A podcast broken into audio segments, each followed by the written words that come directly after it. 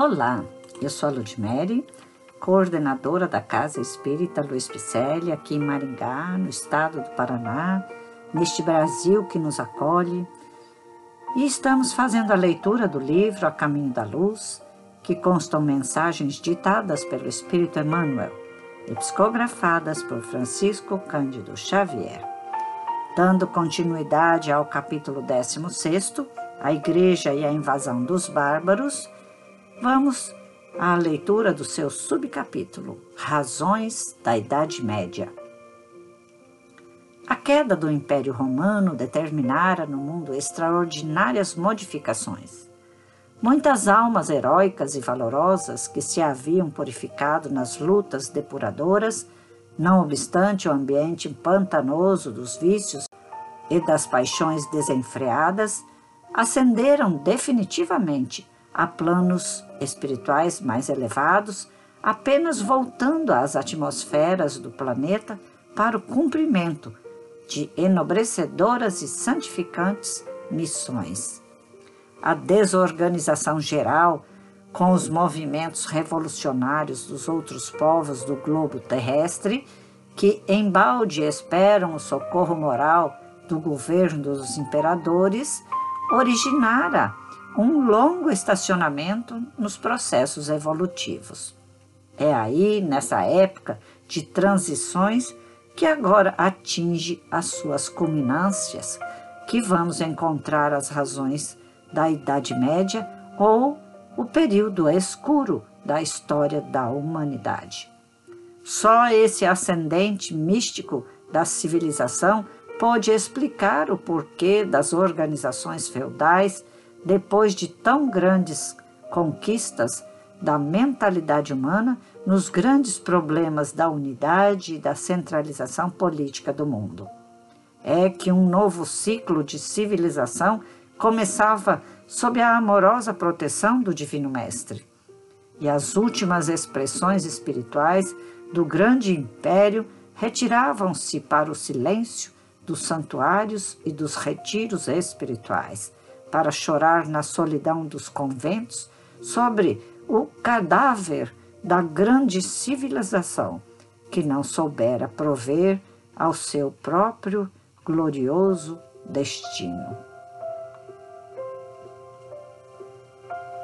muitas razões. Nossos podcasts são leituras destes livros e mensagens da doutrina espírita reveladora, libertadora. A doutrina espírita, ela é reveladora porque ela nos traz, veja só, histórias como estas deste livro A Caminho da Luz. E tanto ela nos revela quem foram os povos, como agiram, para justamente não errarmos mais, para nos libertarmos destes grilhões que nos apegamos neste passado. Vamos sair deste emaranhado de tristezas e de histórias contadas por seres que foram déspotas e modificaram o caminhar de Jesus. Vamos lá, vamos colocar o Espiritismo redivivo em prática, o cristianismo redivivo, que é o que Jesus nos deixou. Ele deixou um legado de amor e de paz. Enquanto isso, o povo está a caminho da luz, fazendo e desfazendo, mas a espiritualidade está no comando. Permitiu que acontecesse certas atrocidades na história para justamente cairmos na lei de causa e efeito, para aprendermos, infelizmente, na dor. Caso queiramos a evolução, vamos trilhar novos caminhos, vamos plantar novas sementes e levantar a bandeira desse cristianismo que Jesus já nos trouxe há tantos anos, milênios até não é? Vamos lá? Eu te aguardo lá na CELP. Traga o seu projeto. Vamos somar. Vamos ser mestres, alunos, porque já somos alunos, então vamos ser mestres daqueles que ainda precisam de nós. Vamos juntar forças, fazer obras sociais para aqueles que ainda precisam.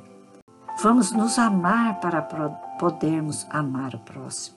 Foi o que Jesus pediu.